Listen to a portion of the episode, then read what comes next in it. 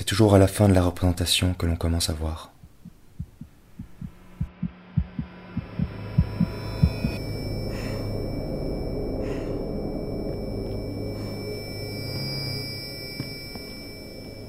Destituer la désintégration. Perdre le temps, gagner du temps perdu. Brûler l'image, pouvoir imager, bouger l'imaginaire. Sait pas ce que peut une fête. Hypoesthésie et anesthétique du consenti. Voyage dans le temps et gens du voyage, réécrire la non-histoire des circulations. Déviance et déviation, enfiance une révolution. Narration des maladies et maladie des narrations. Muscler la mémoire fabuleuse. Écrasé par l'histoire, l'enfance est muselée. Des terrains infectés au paysage fantôme, trajet d'une enfance spectralisée. Mise en scène et tremblement, archéologie des étouffements. Le théâtre des opérations, acteur des fixités et des activations des mouvementés. Fabrique des maladies et maladies des industries. Déterrer et faire taire avec les déchets. On ne fait pas le tour du monde, c'est le monde qui se retourne. Oblique, déviance et supplément. Derrière les restaurations et réhabilitations, nos monstres. Que les poussières puissent raconter d'autres arrivées. Le sol a commencé à se retourner, les eaux à remonter, le ciel a toussé. Insupportable, invivable, incurable. Invivable alors, la société a tout prévu, et même des lieux où un vivre le soit prévu.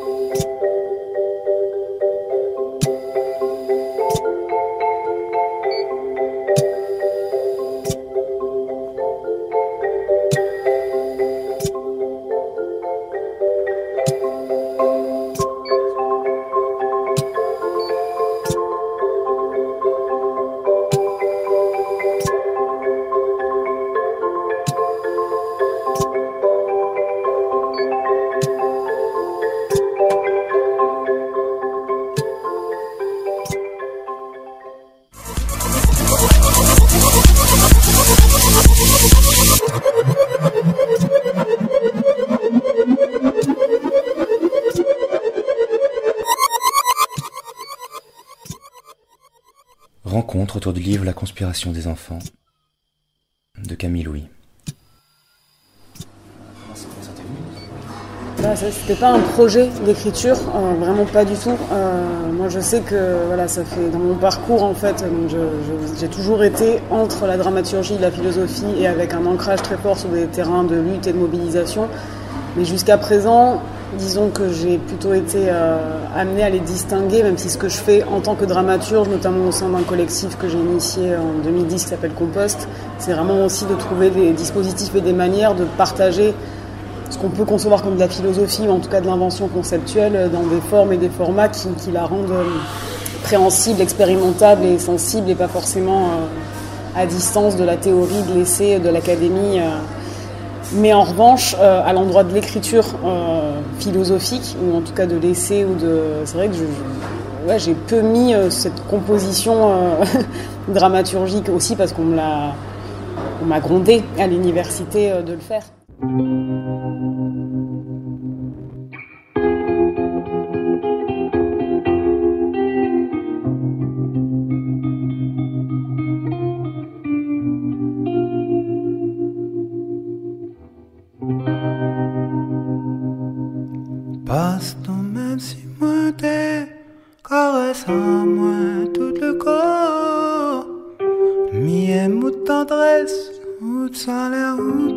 Piment. Yo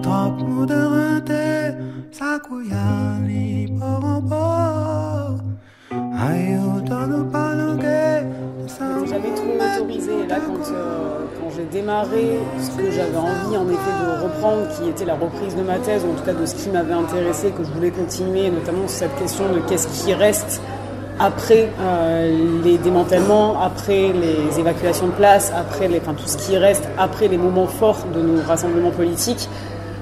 Au moment où je l'ai fait, en effet, euh, j'étais à Athènes et puis tout brûlé partout, comme ça avait brûlé euh, deux ans auparavant, et que tu as quand même une espèce de sensation de mais à quoi bon en fait? À quoi bon écrire? À quoi bon alerter sur la catastrophe à venir Sur en fait tout est déjà là, et qu'est-ce qu'on fait avec ça Et comment on fait pour trouver une langue qui puisse à un moment euh, entraîner ailleurs que dans un simple euh, constat de la catastrophe, le désastre dans lequel on est on, l'aura bien su, on l'aura bien expliqué, tout sera bien légendé.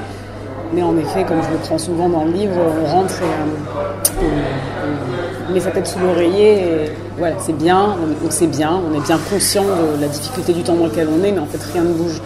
Et j'avais envie d'essayer de trouver une écriture qui allait euh, en mouvement, une écriture en mouvement et qui mettait un peu de mouvement, pas simplement parce que dans une logique euh, en théâtre, ça serait un Brecht, tu vois, qui appelle les foules à s'engager. C'est pas ça, c'est juste comment est-ce qu'à un moment on arrive à, rouvrir des imaginaires et à aussi entraîner dans un peu un délire euh, de, de possible. Qu'est-ce qui pourrait se passer, qu'est-ce qui aurait pu se passer, en effet inspiré par ce que j'ai vu qui s'était passé dans ces moments où on avait dit que tout était achevé, qu'est-ce qui s'est passé et comment ça a continué, mais de le pousser à l'extrême, d'aller vraiment dans une, forme d'exagération du réel pour toucher à l'endroit du potentiel qui est en fait, à mon sens, pas si loin du possible en acte tel qu'il s'incarne dans les terrains que, desquels je suis proche. Que ce soit celui des solidarités euh, en Grèce ou de manière plus, plus délocalisée d'une hospitalité véritablement politique, quoi. une hospitalité qui se distingue de la charité et de cette image-là.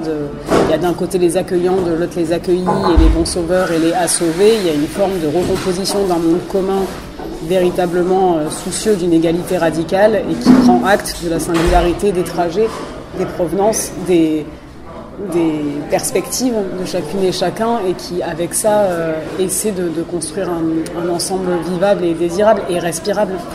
Parce qu'on est, on étouffe, quoi. Enfin, on tout dans cette espèce de, rangement général, même dont je parle, en fait, le rangement disciplinaire. Tu fais une thèse de philo, donc la dramaturgie, c'est au placard, ou en tout cas, ça se, se passe ailleurs à ces espèces de compartimentation des vies et des registres de langue. Et c'est vrai que j'avais pas du tout prévu à ce point euh, mêler euh, les styles, mais là les quelques retours que j'ai, euh, bon, le livre vient juste de sortir, donc c'est vraiment un des premiers lecteurs. Mais j'ai eu quelques personnes qui ont lu et qui m'ont vachement fait ce retour. Et ça, j'en ai pas beaucoup parlé l'autre soir parce que j'ai plus insisté sur la question des histoires et des fictions, parce que j'étais avec Marie qui elle fait ça normalement. Mais c'est vrai qu'il y, y a, une articulation avec aussi toute un, une recherche en philosophie et, et ce, ce, cette espèce de trame euh, narrative euh, qui apparemment produit ses effets, en tout cas ce que j'ai reçu comme retour, qui, me fait plaisir en fait. Mais comme je te dis, c'était pas je me suis pas donné des contraintes d'écriture, c'est venu comme ça en fait. Et je pense que c'est la première fois aussi où c'est venu comme ça parce que ça, c'est moi. C'est comme ça que je pense, c'est comme ça que, je regarde le monde, c'est comme ça que je crée euh, ce que je fais. Euh, donc il y a un moment, j'ai auto, je me suis fait de la place un petit peu. Euh, voilà, c'est comme ça que c'est venu. Et c'était vraiment dans, le concret d'une expérience, euh, d'un besoin, d'un besoin de, d'un besoin d'écarquiller les yeux encore plus que ce que je le fais déjà pour pour aller au bout de certaines lignes intuitives que j'avais pas explorées autant et que la seule manière que j'avais de les explorer c'était en un sens de, de et de me documenter certes mais aussi d'inventer des, des actants. J'avais besoin qu'il y ait ces personnages j'avais besoin qu'on se mette qu'on se mette tout proche de, de, trajets singuliers et pas de parler de manière générale des enfants roms ou, ou des migrants. Hélas qu'as-tu donc ce matin? Il nous faut une fable des fables pour la suite du monde pour un monde qui continue d'être monde cette fable qui se trame dans les cendres est elle-même une suite. Elle vient après. L'attention qui la rend possible ne part pas d'un modèle de vérité, elle se modèle et s'ajuste sur les tracés des enfances qu'elle reprend et prolonge. Tout commence donc par une écoute et un regard de biais, tel que le soutiennent les yeux de ceux qui ne voient qu'à condition de mal voir, d'altérer le voir pour ouvrir de nouvelles zones de vision. Voir de manière anormale, hors norme, hors cadre. C'est aussi pouvoir faire insister un regard, le faire déborder ou l'exagérer en l'habitant d'un supplément, par lequel voir mal correspond surtout à voir plus. Regarder trop longtemps, comme Deligny nous y invite à le faire quand, dans les premières minutes de ce gamin-là, il nous oblige à fixer l'enfant autiste, entre guillemets, de la même manière que l'enfant fixe avec une intensité incompréhensible la petite boucle d'argile qu'il tient dans les mains. Regarder cet enfant hors norme en dépassant la norme du temps accordé à l'examen raisonnable d'un patient, c'est aussi lui offrir la place de l'acteur et surtout de l'auteur. Auteur non d'une contre-représentation, mais bien de ce qui relève d'une redistribution des coordonnées de l'espace du temps. Des coordonnées donc de l'expérience. La recomposition d'une expérience, c'est ce que l'on nomme dramaturgie et acte fabulatoire. Dans ce regard qui insiste, ce gamin, là, nous propose une fable pour la suite du monde. Il le fait dans l'humilité d'une proposition, bien plus que dans la force revancharde qui enfin viendra donner la bonne leçon. Tout s'écrit selon le registre du potentiel et du possible, bien plus que du nécessaire et de l'avéré. C'est à la suite de cette proposition fabuleuse qui rouvre le possible que les scènes se remettront en mouvement. Il y a encore beaucoup à voir en voyant, non pas plus, mais voyant juste un peu autrement.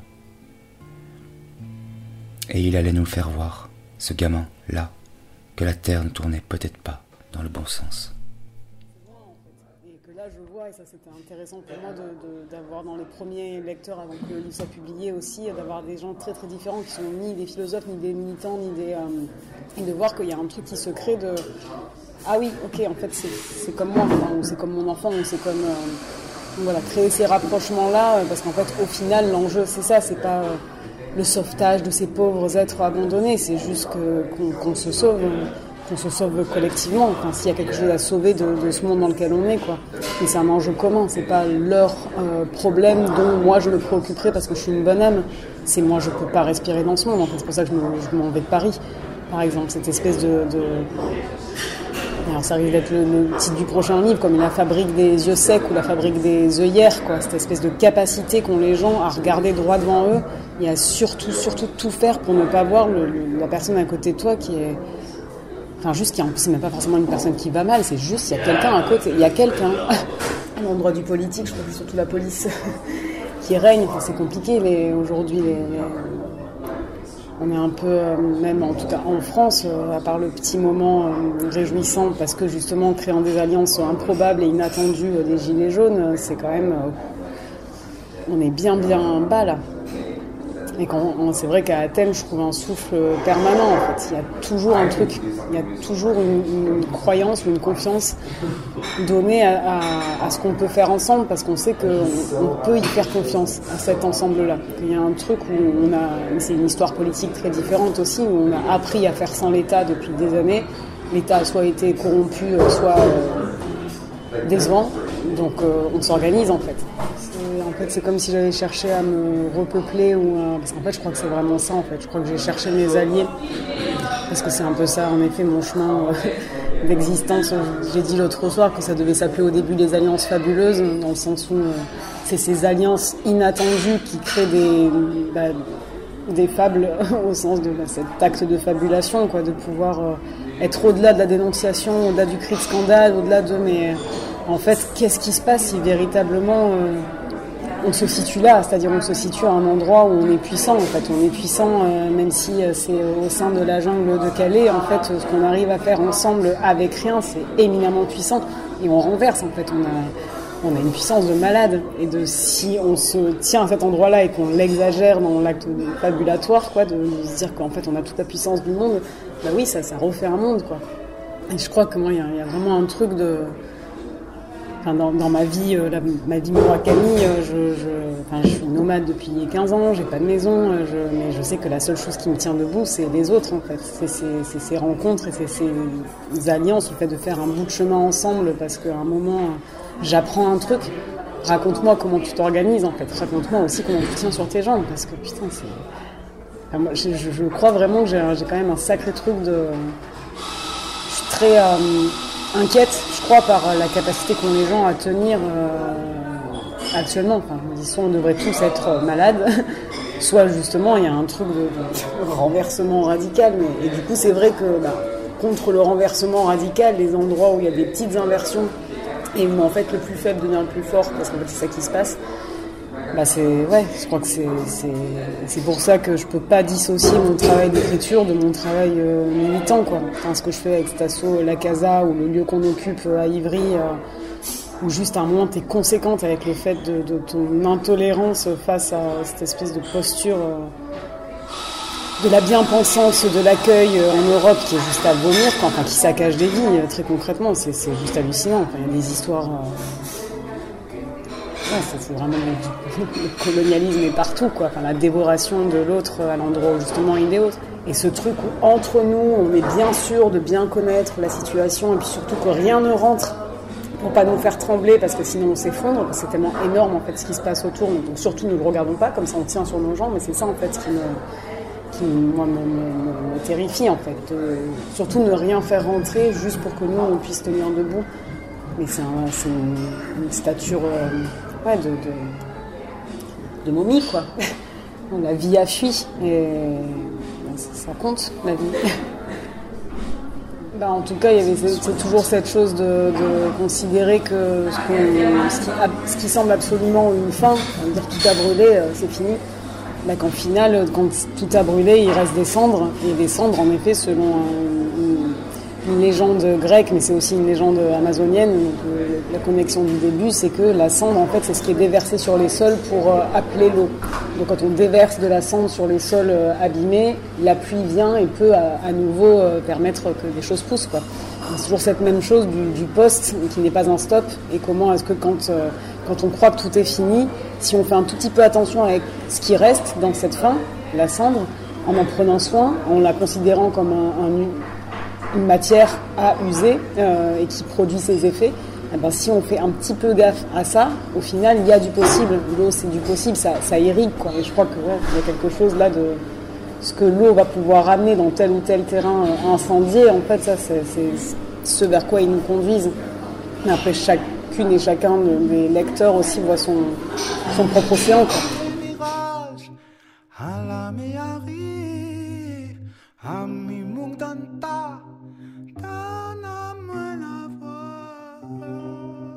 devenir marin que un harnachement à la terre, parce qu'on parle beaucoup de terre aussi, de l'écologie, euh, de la ah maison. Ça fait bien parfois d'avoir aussi des Là, pensées qui nous envoient. On est bien d'accord. Voilà. Mm. Pour ces noms euh, casanière, La possibilité de faire l'histoire depuis une blessure et qui voilà qui a à la fois une blessure intime euh, mais des intimités croisées parce que je pense que c'est des blessures qui peuvent faire euh, aussi lien entre différentes singularités mais qui est une blessure euh, du monde qu'on saccage. La toux a cessé mais le souffle n'a pas été retrouvé. Il s'est exilé et ne trouve même plus dans la scansion des quintes et la suspension des râles la plasticité par laquelle se dessinent les plis de possibles et les pliures des après. Tout tombe, tout s'arrête s'est arrêté. Pourtant, à bien y regarder, juste après l'embrasement de Moria et juste avant l'évacuation de Picpa, en ce 15 octobre 2020, quelque chose semble continuer à se mouvoir dans une étrange suspension. La petite communauté mélangée découvre un interstice au bout de l'île que l'Union est en train de saccager. Ce jour-là, les flammes ne sont pas encore là. Elle ne brûle plus le camp de Moria et pas encore celui de Picpa. Pourtant, tout parle du feu, tout le transporte, mais personne ne panique. Ni les enfants, ni les coraux, ni les racines, et ni les éducateurs ne tremblent. Car avec les flammes, chacun voit s'élever à la manière des après, des devenirs métamorphiques et des promesses renouvelées. Les enfants dorment encore moins qu'auparavant, se passent le relais de veillées imaginées, non pour surveiller le terrain, mais pour veiller sur les constructions souples et la foule des turbulents que le petit monde accueillait. La turbula revient. Elle n'a rien perdu de sa puissance, à la fois terrible et parodique, que seuls connaissent les enfants. Certes, dans le monde des grands, malgré les oppositions aux démantèlements exprimés par plusieurs citoyens européens rassemblés sur le campement de Picpa, l'évacuation aura lieu. Mais les enfants la convertiront en eau déchaînée, qu'ils forment comme autant de petits précipités d'océan le feu a assez pris pour que les cendres deviennent les flots des commencements.